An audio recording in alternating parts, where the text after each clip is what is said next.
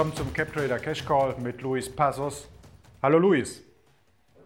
Ja, hallo Dominik, schön dich wieder zu sehen. Ja, heute haben wir ein besonders spannendes Thema.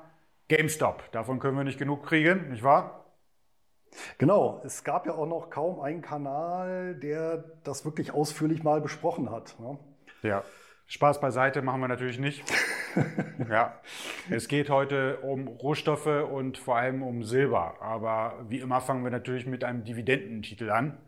Und da hast du uns sogar zwei genau. mitgebracht genau. heute. Also es wird nicht langweilig. Der erste Wert, es geht ja. nach Afrika.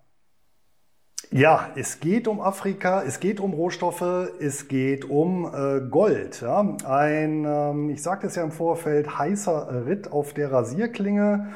Ja, ähm, ich weiß nicht, kennst du die Asterix-Bände? Ja, natürlich. Selbstverständlich. Und wer Asterix kennt, der kennt natürlich auch die Piraten, die regelmäßig von unseren Helden versenkt werden. Und oben im Ausguck, da sitzt jemand, äh, nämlich ein Nubier. Weißt du, wo Nubien liegt? Ja, das ist äh, ein, ein antike Region, ich glaube südlich von Ägypten wahrscheinlich, so mittlerweile zwischen Ägypten und Sudan, würde ich mal sagen. Ja, genau. Das ist im äh, heutigen Ägypten, Sudan.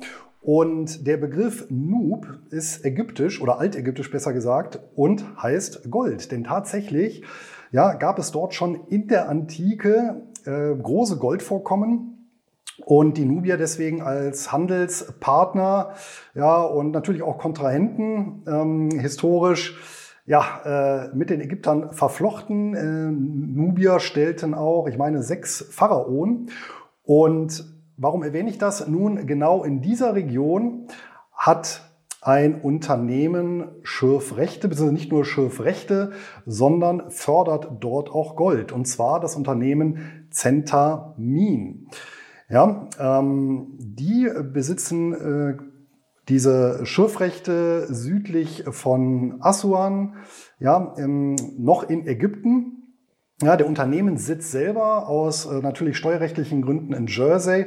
Die Verwaltungszentrale auf einem noch weiteren Kontinent, nämlich in South Carolina, ja, also in den USA. Ähm, das Unternehmen, wie gesagt, in der Gold Goldförderung aktiv hat, äh, gemäß der letzten Zahlen, die ich jetzt auftreiben konnte, im ersten Halbjahr 2020 256.000 Unzen ähm, gefördert. Ja, also eine Viertelmillion gut und damit knapp 10 Prozent mehr als im Vorjahr. Ja, ähm, insgesamt, ähm, das haben die jetzt noch äh, jüngst veröffentlicht, Aufgrund eines etwas schlechter gelaufenen äh, vierten Quartals belief sich die Gesamtfördermenge für 2020 auf 453.000 Unzen. Verkauft wurde ein bisschen mehr, nämlich 469.000 Unzen. Ja, liegt einfach daran, die haben natürlich ein bisschen was auf Lager, was die dann mitverkaufen. Ja. Im Bereich der Minenwerte gibt es eine ganz, ganz wichtige Kennzahl, die sogenannte AISC. Hast du das schon mal gehört, Dominik? Das ist das Äquivalent, meinst du? Ähm, nein, das ist ein Kürzel. Äh, Englisch steht für All-in Sustaining Cash Cost. Ja, also das ist im Prinzip eine, ähm, eine, eine Kosten, ein Kostenblock bestehend aus drei Komponenten. Der beinhaltet zum einen die Abbau- und Verarbeitungskosten sowie die Fixkosten einer Mine, also wirklich, was sie letztendlich da an operativen Kosten haben. Zudem umgelegt die Explorationskosten einschließlich Kapitalkosten, Steuern und Lizenzgebühren, ja, ähm, die so ein ja, Minenunternehmen hat. Und dann äh, als drittes die Kosten für den Erhalt und die Entwicklung der Mine und die Erschließung weiterer, tieferer Lagerstätten und äh, gegebenenfalls noch Forschungskosten. Ja, und ist halt in diesem Minensektor ein Standardmaß, um zu gucken, naja, was, was kostet mich denn überhaupt real eine Unze, die ich aus dem Boden hole? Und ganz interessant, ähm, Centamin hat hier ähm, ein AISC von 1036 US-Dollar aufs Jahr 2020. 20 gerechnet und hat durchschnittlich verkauft im letzten Jahr zum Preis von 1766. Also hier schon eine wirklich äh, doch recht üppige Marge von über 70 Prozent insgesamt. Ja, das ist auch ein besonders guter Wert, den du da äh, erwähnt hast.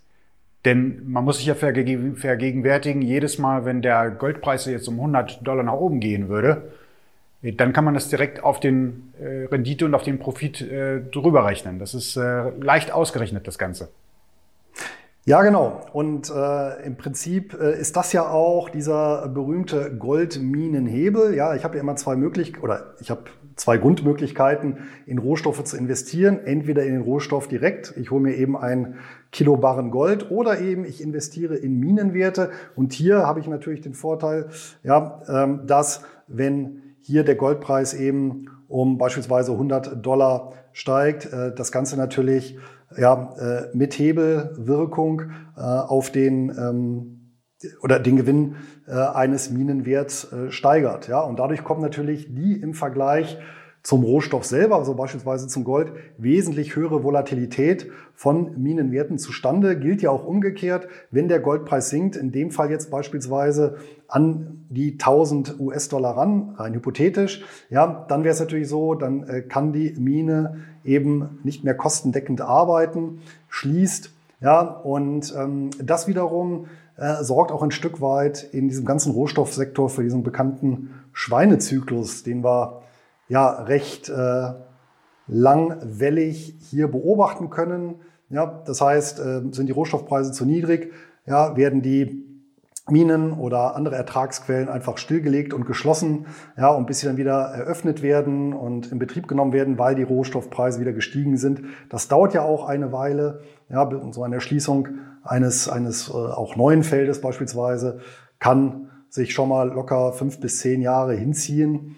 Und äh, das führt dann natürlich so zu ausgeprägten Kurven. Ja, aber ganz wichtig hier ist ja zum Beispiel ganz einfach auszurechnen für die Zuschauer da draußen. Wenn man von einem Goldpreis von 2400 vielleicht ausgeht, wie manche Prognosen dann ausgehen, dann wären das ja so knapp 700 Dollar mehr als äh, jetzt, na, plus minus. Das wären auf das Unternehmen angewandt, wären das ja fast 100 Prozent mehr Profit, die man dann hätte. Ne? 1700 Kosten hast du gesagt, oder beziehungsweise 1000, für 1700 hat man verkauft, 1000 Kosten, das heißt 700 Gewinn, ne? 700 zusätzlich wären fast 100 Prozent, ne? wenn alles andere gleich bleiben würde. Genau, und das wäre der Hebel. Hier wäre der Hebel halt 100 Prozent. Ja, und wer eben das Gold sich gekauft hat, äh, eins zu eins als Rohstoff für ähm, 1760 US-Dollar, ja, der hätte halt auf ähm, seine Einlage äh, deutlich niedrigere Marge dann. Ne? Also ja, und wenn ganz der Preis wichtig, auf 2400 steigen würde. Ganz wichtig, ich, deswegen, ich, als wir uns äh, drüber unterhalten haben, das ist ja tatsächlich ein Dividendenwert und das zeichnet ihn aus gegenüber den anderen äh, großen Minenwerten, der, die Dividende ist da recht, recht ansehnlich. Genau, da sind wir schon beim nächsten Punkt. Gucken wir uns ein paar Finanzkennzahlen an, weil die finde ich auch sehr interessant. Ausweislich des Halbjahresberichts 2020 beträgt, betragen die Vermögenswerte von äh, Centamin 914 Millionen US-Dollar. Ja, allein in der Kasse befanden sich zu dem damaligen Zeitpunkt 370 Millionen US-Dollar an Cash und kurzfristigen Forderungen. Ja, und ähm, insgesamt daher eine Bilanzsumme von 1,386 Milliarden US-Dollar. Und ähm, Verbindlichkeiten standen denen gegenüber gerade mal 60 Millionen und das waren allesamt eben kurzfristige Verbindlichkeiten, eben beispielsweise Lieferanten. Ja, also Fakte, de facto ist das Unternehmen komplett schuldenfrei. Das wiederum eröffnet natürlich Möglichkeiten, die vereinnahmte Liquidität großzügig ausschütten zu können, zumal, die, zumal das Unternehmen mehrere ähm, Schürfrechte erworben hat und hier in der Projektierung äh, unterwegs ist. Kommen wir vielleicht gleich nochmal zu. Die Dividende im ersten Halbjahr 2020, also das Unternehmen schüttet halbjährlich aus, in äh, britischer Tradition möchte man fast sagen, ja, ähm, Im ersten Halbjahr 2020 170 Millionen US-Dollar, die an die Anleger geflossen sind. Ja, ähm, entspricht ähm, heute runtergerechnet ähm, auf da, entspricht heute runtergerechnet einer Dividendenrendite von 8,3 drei Prozent. Allerdings muss man dazu sagen, ja, die Dividende die letzten Jahre, ja, entsprechend des Rohstoffpreises recht schwankend, ja, zwischen 2015 ähm, knapp drei Cent bis hin 2017 ähm, 16 Cent. Ja. Also das äh, war dann schon ähm, recht üppig, wenn man bedenkt, der aktuelle Kurs beträgt 109 Pence. Ja, auch hier die Besonderheit, ja, ähm, Londoner Börse, da werden die Wertpapiere in Pence und nicht in Pfund ja, äh, traditionell notiert. Also der Kurs momentan bei 109 Pence beziehungsweise 1 Pfund, 09. Ja, ich hatte es erwähnt. Aktuell hat Centamin eine produktive Mine, nämlich in Ägypten. Und insgesamt ähm, vier Projekte, ja, ähm, Explorationsprojekte, ja, wo es auch anscheinend nachgewiesene Reserven im Boden gibt. Aber wann die wirklich jetzt komplett erschlossen werden können und die Minen produktiv gehen, das steht noch so ein bisschen in, der, in den Sternen. Und ähm, das ist zum einmal das Doropo-Projekt in der Elfenbeinküste das Bati-West-Projekt in Burkina Faso und das ABC-Projekt ebenfalls in der Elfenbeinküste. Ja, ähm, das waren jetzt drei Projekte, ähm, da habe ich mich vertan. Also das vierte ist die Mine, die produktiv gegangen ist, schon vor Jahren in Ägypten. Ne? Das also ist äh, Afrika auf jeden Fall verbunden mit äh, politischen Turbulenzen. Deswegen wahrscheinlich muss man sich da Gedanken machen. Was ich aber positiv fand, ist, dass Ägypten, also der ägyptische Staat an Bord ist. Das heißt, die sind auch daran interessiert, dass die Mine weiterhin produktiv arbeitet. Äh, die sind also nicht durch Steuern beteiligt, sondern durch, äh, ich glaube, direkte Ausschüttung. Irgendwie habe ich mir das im Prospekt angeschaut und das fand ich positiv. Was die anderen Minen angeht, Burkina Faso, Elfenbeinküste, da hast du recht, äh, die werden wir wahrscheinlich in dem aktuellen Goldzyklus nicht mehr in der Produktion sehen. Aber wer weiß. Ja, wer weiß. Und die Beteiligung Ägyptens ist wahrscheinlich ein Zugeständnis der Minenbetreiber, um sich dort ein Stück weit politische Ruhe zu kaufen, sagen wir es mal so. Ja, wenn ja. einer an Bord ist, ist das immer gut. Ne? Auf jeden Fall. Abschließend noch äh, zum äh, Kursverlauf. Der war in dem ersten Jahrzehnt äh, des äh, neuen Jahrtausends allgemein, wie der Goldpreis auch, äh, zeigte dieser deutlich nach oben. Ja, ging los 2005 ja, um die 10 äh, Pence und in der Spitze im Jahr 2010 ja, 180 Pence. Ja, also hier ver-18-facht ja, natürlich schon äh, recht üppig. Da sieht man, wie der Hebel seinerzeit gewirkt hat. Ja, Gold kam ja äh, dort von unter 300 Dollar je Unze ja, ähm, Anfang der 2000er Jahre, wenn ich mich äh, recht entsinne, ja, bis äh, 1900, äh, knapp über 1900 Dollar ähm, im Jahr. Ich meine, 2011 wäre es gewesen, wo dann so eine temporäre Spitze war, die jetzt erst ähm, wieder kürzlich geknackt wurde. Ja, ähm, zwar im Jahr 2017 ja, gab es nochmal eine Spitze und sogar im Sommer 2020.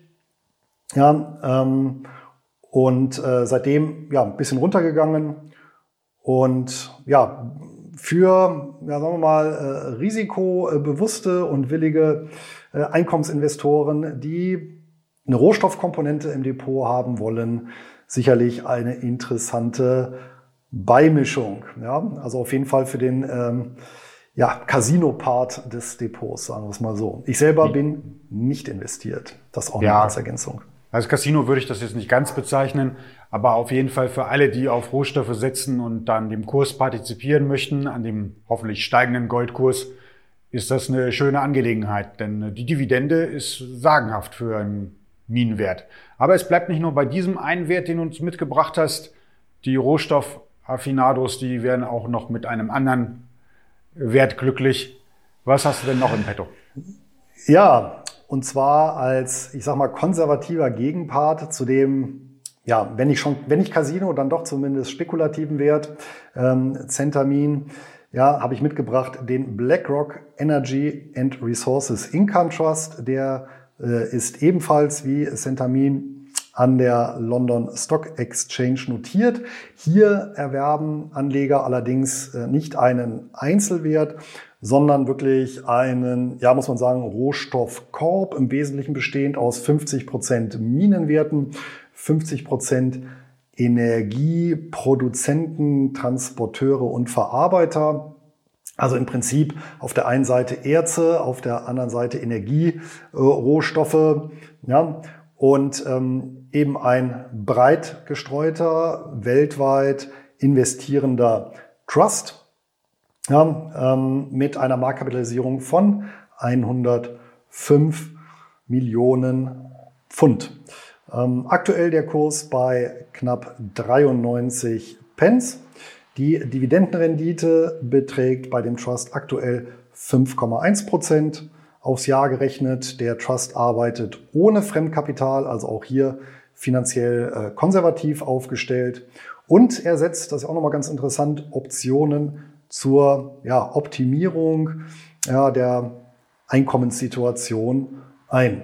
Ja, die größten Positionen sind die ja, bekannten Minen-Multis, ja, die, die anglo-australischen und brasilianischen sowie US-amerikanischen. Also hier sind an erster Stelle zu nennen BAP, Vale und Rio Tinto. Ja, darüber hinaus halten ja noch Beteiligungen an Chevron, Anglo American, aber auch an dem Windturbinen und Räderbauer Vestas aus Dänemark. Ja, also so ein bisschen ja, ähm, erneuerbare Energien haben sie an dem Portfolio auch beigefügt. Handelbar ist der Titel. Ähm, das, die Frage kommt dann auch immer hin und wieder über CupTrader, über euch ähm, an der London Stock Exchange. Das Kürzel ist BERI, also B-E-R-I. Ja, und hier der Hinweis, in den Titel bin ich auch selber investiert. Ja, und mit wie viel Dividende rechnest du da? Ja, wie gesagt, die Dividendenrendite aktuell 5,1 Prozent und ich denke mal, dieser Stand von 5 äh, Prozent, der ist ganz gut zu halten, zumal ja tatsächlich auch bei den ähm, sowohl Minenwerten als auch Energiewerten ja der ein oder andere äh, interessante Dividendenwert mit dabei ist, äh, ergänzt um Optionen, wenn das Management das ja sagen wir mal äh, gut handhabt, dann ist das durchaus eine ja, mittel- bis langfristig äh, im Schnitt erzielbare Dividendenrendite. Ja. So, dann kommen wir zum letzten Part der Sendung. Und zwar, ich habe was mitgebracht, eine Unze Silber. Es geht um Silber und wir kriegen dann den Übergang zu GameStop und zu Wall Street Bets damit noch hin. Du hast auch was mitgebracht und zwar äh, hast du ein Quiz für die Zuschauer mitgebracht. Wie groß dürfte ein Kilo Silber sein?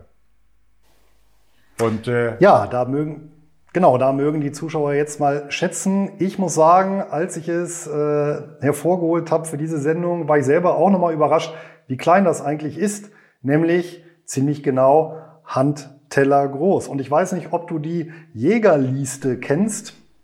Äh, nee, sagt mir jetzt nichts. Nie gehört, ist eine äh, Gattung oder eine Spezies aus der Gattung der Eisvögel und in äh, Australien äh, liebevoll äh, Kookaburra genannt. Ja, ähm, ja ein, ein, ein, ein Nationaltier, so ähnlich wie der Koala. Und deswegen wird die Jägerliste regelmäßig auch auf Silber geprägt, unter anderem auf die Kilomünze, die wir hier sehen. Also ja, sowohl von der Seite als auch ähm, von vorne, wenn man die Ausmaße sich zu Gemüte führt, gar nicht so viel.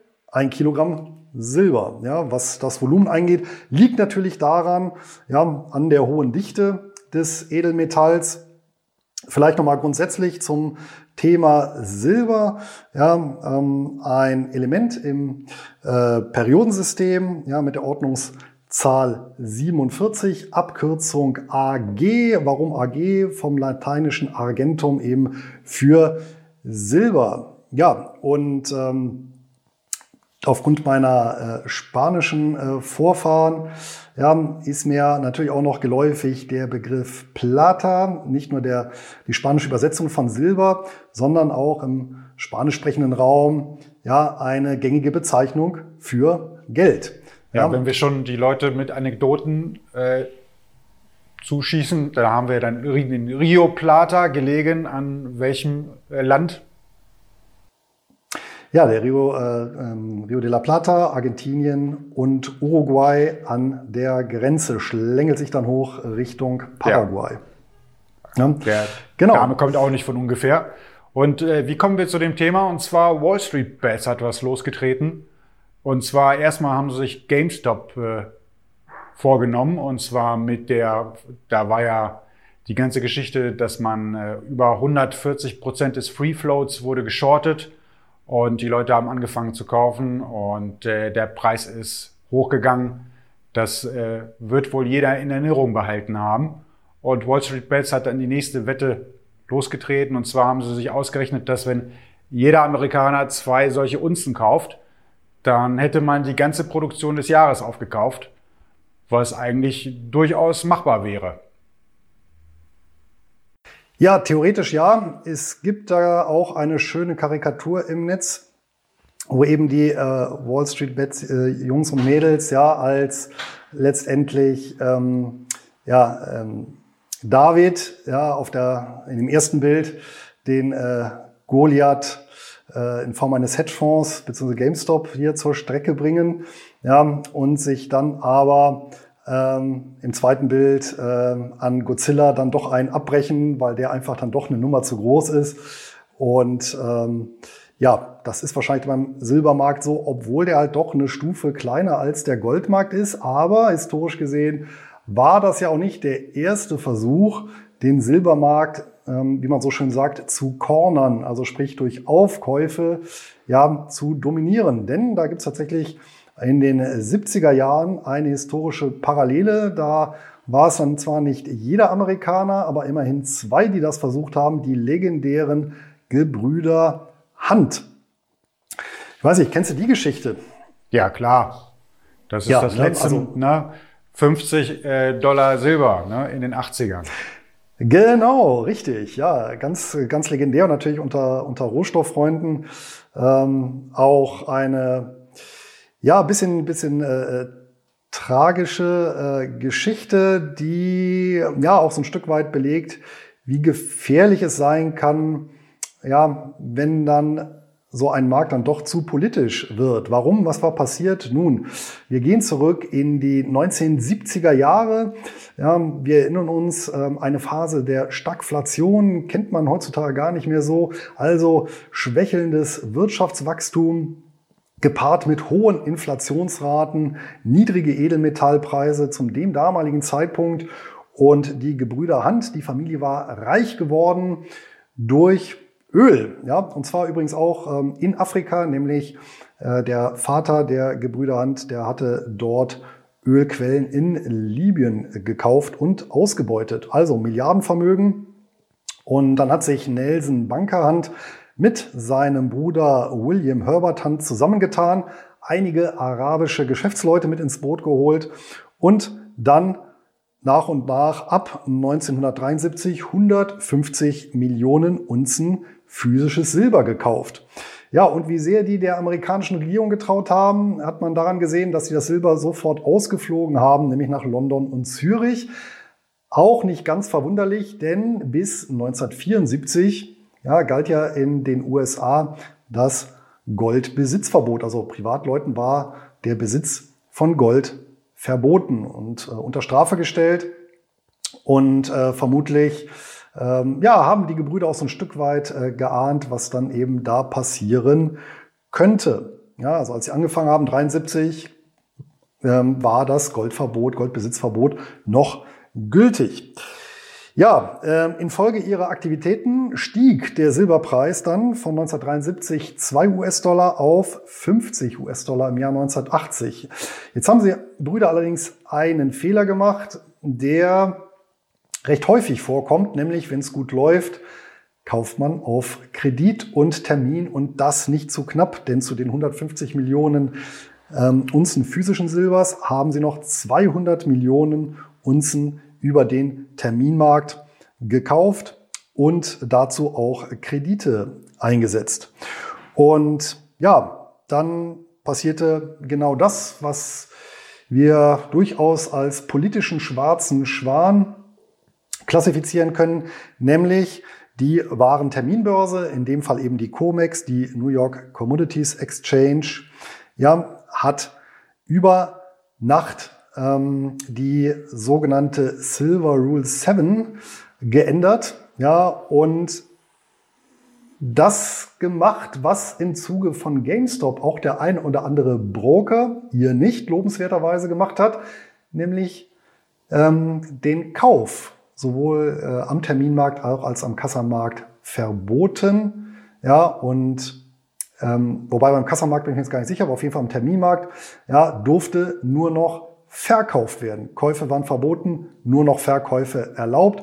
Ja, wohlwissend, dass bis dahin auch viele Privatanleger auf den Zug aufgesprungen waren und mit dieser Änderung der Silver Rule 7 setzte folgerichtig die Panik ein. Es war ja unmöglich, dass die Kurse noch weiter stiegen. Es konnte somit nur noch eine Richtung geben, abwärts und ähm, Silber ging in den freien Fall über, bis die Bank, äh, bis die, ähm, bis die Handbrüder schließlich ja, Bankrott erklären mussten. Gedarbt haben sie nicht. Ja, sie haben sich nochmal aufgerafft und der heute noch 92-jährige äh, William Herbert Hunt, ja, sein Bruder ist 2014 verstorben, der ist dann nochmal zum Milliardär geworden, allerdings nicht im Silber- oder Edelmetallgeschäft, sondern wieder im Ölgeschäft. Ja. Und ähm, ja, hat dann wieder es auf ein ansehnliches Vermögen von zuletzt eben äh, Forbes-Liste 2,3 Milliarden US-Dollar geschafft. Ja, und der Genau, und der Silberpreis, das noch als Abschluss, der ist dann tatsächlich von den besagten 50 äh, US-Dollar auf 5 US-Dollar wieder runtergegangen, wo er dann auch wirklich viele, viele Jahre, also bis in die 2000er Jahre hinein verharrte. Ja, der, wenn man auf Silber spekuliert oder in Silber spekuliert oder in Gold, legt man sich ja nicht mit irgendwem an, sondern mit den Zentralbanken und den Bullion Banks. Das heißt, äh, harte Widersacher. Und das hat man ja auch gesehen in der ersten Runde Wall Street Bets gegen äh, die Zentralbanken oder die Bullion Banks. Die haben ja über Nacht dann direkt die äh, Margin-Anforderungen hochgesetzt, was dann sozusagen zum Abverkauf dann führte. Die 30er-Linie haben wir im ersten Anlauf jetzt nicht geknackt. Da sind wir durch diese Margin-Erhebung, Erhöhung sind wir dann wieder auf 26 runter. Aber der Silberpreis hält sich immer noch wacker im Gegensatz zum Goldpreis. Also wir tendieren immer noch über 27 und äh, im, im, äh, im Zusammenhang mit der ganzen Geschichte sind ja noch andere Details äh, an die Oberfläche gekommen. Äh, Stichwort SLV, SLV, der ETF-Fonds, der angibt, äh, den Silberpreis zu spiegeln. Da haben wir ja ganz tolle Neuigkeiten über das letzte Wochenende erhalten. Und zwar hat äh, ein sehr äh, detailbesessener, äh, was ist das? Ich glaube, Münzhändler aus den USA ist dann durch die Prospekte gegangen vom äh, ETF, das ist der größte äh, Silber-ETF, und hat dann herausgefunden, dass da in einer Nacht- und Nebelaktion äh, der Prospekt geändert wurde und äh, ein ganz wichtiges Detail wurde geändert. Das kann man so sagen. Ja, der iShares Silver Trust, wie du richtig gesagt hast, der spiegelt ja, oder sein Anspruch ist es, den Silberpreis eins zu eins wiederzuspiegeln. Das heißt, was passiert? Werden Anteile gekauft von diesem Trust typischerweise, dann kauft der Trust dafür Silber, sodass eben die umlaufenden Anteile eins zu eins durch das Metall gedeckt sind. Umgekehrt wird äh, werden Trustanteile verkauft, verkauft der Trust das entsprechende Silber, ja, sodass immer eine Äquivalenz herrscht. Ja, ähm, Gibt es ja auch jede Menge dieser ähm, Edelmetall-Trusts, ja, in, äh, so in Kanada als auch den USA, durchaus beliebtes Instrument. Ja, und ähm, ich glaube, selbst in Europa, in der Schweiz, gibt es hier einige Papiere. Ja, das Besondere beim iShares Silver Trust ist nun, dass er tatsächlich der größte seiner Art ist auf Silber und ja, im Zuge des Silberpreisanstiegs im Januar, Februar 2021 ja, äh, zog natürlich auch die Nachfrage nach entsprechenden ETF-Anteilen an. Ja. Ähm, und zwar sollen ähm, allein in den beiden Monaten eben 110 Millionen neue Anteile ausgegeben worden sein. Ja, und ähm, diese hätten dann gedeckt werden müssen mit 3400 äh, Tonnen Silber. Ja, also das ist natürlich schon mal eine Hausnummer. Ja, und die hätten dann auch noch in den Tresoren des Trusts in London eingelagert werden müssen. Und genau daran bestanden erhebliche Zweifel und die wurden dann natürlich auch nochmal gefestigt ähm, durch besagte Prospektänderung. Wobei, ob es eine Änderung war, kann ich jetzt selber nicht beurteilen. Ich habe mir mal den Prospekt gezogen und die entsprechende Stelle äh, nachgelesen. Und ähm, hier heißt es in der Übersetzung, Zitat, die Nachfrage nach Silber kann vorübergehend das verfügbare Angebot übersteigen, das für die Lieferung an den Trust akzeptabel ist, was sich nachteilig auf eine Anlage in den Anteilen auswirken kann. Unter solchen Umständen kann der Trust die Ausgabe von Anteilen aussetzen oder einschränken. Ein solches Ereignis kann zu einer weiteren Volatilität des Anteilspreises und zu möglicherweise erheblichen Abweichungen des Marktpreises der Anteile gegenüber dem äh, Nettoinventarwert führen. Ja, also das muss man ja auch mal so ein bisschen auf der Zunge zergehen lassen. Ja, ein ETF, der eigentlich keine andere Funktion hat, ja, dessen Daseinsberechtigung ja nichts anderes ist, als einen Preis, ein Index, ja, eins zu eins abzubilden, ja, schreibt ins Prospekt rein, na ja, die Na Angebot und Nachfrage kann sich halt mal hier und da ändern, da schwimmen wir aber letztendlich nicht mit, ja, sondern es kann schon durchaus sein, ja, dass äh, das einfach voneinander abweicht. Ja, und das, ja, obwohl gerade, äh, also ETF sowieso oder ETF-Ausgeber sowieso, aber gerade ein Unternehmen wie BlackRock ja über eine Vielzahl von Market Makern, also institutionellen Kooperationspartnern verfügt, die keine andere Aufgabe haben im Vertragsverhältnis zu BlackRock, als genau sicherzustellen, dass die ETF-Anteile den Silberpreis eben eins zu eins widerspiegeln. Wie gesagt, was ich nicht nachvollziehen kann, ist, wann das geändert wurde. Fakt ist, es steht im aktuellen Prospekt vom iShares Silver Trust ähm, drin, ja, entnommen der ähm, Internetseite von iShares. Ja, ich glaube, die Internetgemeinde hat herausgefunden, dass es vom 2. auf den 3. Februar der Fall war, wenn ich mich recht erinnere. Auf jeden Fall kamen ja erhebliche Zweifel hoch äh, bei den 110 Millionen an Unzen, die äh, an und für sich angeliefert hätten werden müssen in den ETF physisch tatsächlich. Ähm, das muss man sich mal vor Augen führen. 110 Millionen Unzen Silber sind ungefähr, ich sag mal, 10, 11 Prozent äh, von der letztjährigen Produktion an Silber. Und das in drei Tagen. Und das sind ja nicht irgendwelche Barren, sondern äh, die wiegen ja auch ganz äh, schön viel. Die kommen ja in 1000 Unzen Barren. Du hast ja die Zahl genannt, wie viele Barren man da hätte anliefern müssen. Also deswegen war da sehr viel Zweifel geboten, ob das tatsächlich so stimmt. Und dann kam noch diese Geschichte mit dem Ende, mit der Änderung des Prospekts, wo man ja tatsächlich dann irgendwie in Zukunft, wenn man jetzt ganz böse wäre und äh, sagen würde, hey, der Silberpreis schießt jetzt nach oben auf 50, 60 Dollar und der ETF, der SLV, könnte immer noch dabei 25, 30 dahin dümpeln, weil sie ja gar nicht das Silber haben, sondern nur das Papiersilber, wenn man das jetzt ganz böse auslegen würde. Ja, ja, also das erinnert so ein bisschen an diese Anekdoten aus der Geschichte, ja, die, die, die Schmiede, ja, die dann irgendwie Edelmetalle entgegengenommen haben sollen und gegen die Ausgabe von Quittungen, ja, und dann natürlich im Laufe der Zeit mehr Quittungen ausgegeben haben, ja, als sie gemerkt haben, na ja, das wird ja gar nicht abgerufen, das Edelmetall so regelmäßig, ja.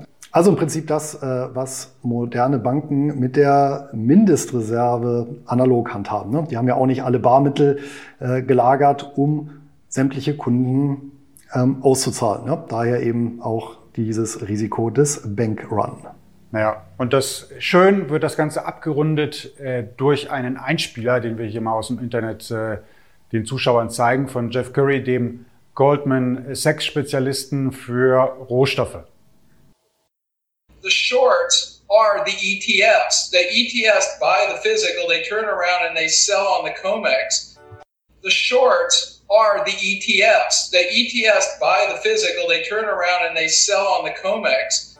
So, Luis, das äh, Man könnte jetzt also meinen, der Mann ist ja Experte, das heißt, äh, der äh, SLV-ETF sammelt das Geld ein und hintenrum geht er zum Hinterausgang und verkauft dann Silber Short.